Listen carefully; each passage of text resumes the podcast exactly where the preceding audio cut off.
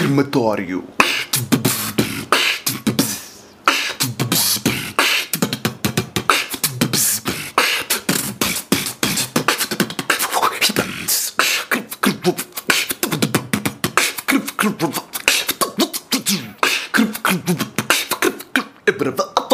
Crematório. Paulo acabou de comprar o seu jornal semanário preferido e está agora sentado na mesa do café da sua rua, lendo a revista que acompanha o jornal. Na mesa, o empregado deixa um copo de imperial e um pratinho de caracóis. Neste momento, entra no café Vanessa, ex-namorada. Paulo tenta esconder-se atrás da revista, mas Vanessa reconhece-o. Vanessa, que surpresa agradável! Há quanto tempo? Como é que tu estás? Como estou? Queres saber como é que estou? Há um ano acabas comigo em 10 minutos, uma relação de dois anos e nunca mais me dizes nada, e agora?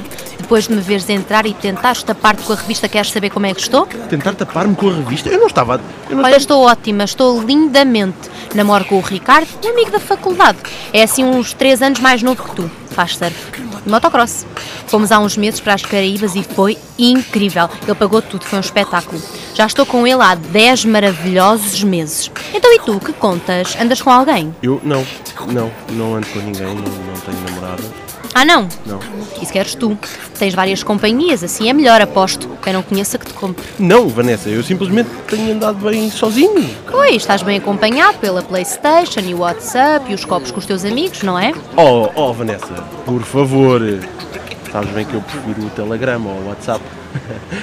Ainda não perdeste a mania que és engraçadinho, estou a ver. Ao menos o Ricardo é ativo. Não é uma criança como tu, sempre fechado sobre ti. Não partilhas nada. Queres uns caracóis? Não, que eu não gosto dessa porcaria. Se me ouvisse e prestasses atenção ao que te digo, sabias. Mas não, falar para ti ou para uma parede é a mesma coisa. Nem sei como aguentei dois anos contigo. Come lá essa trampa sozinho que é como estás melhor. Crematório.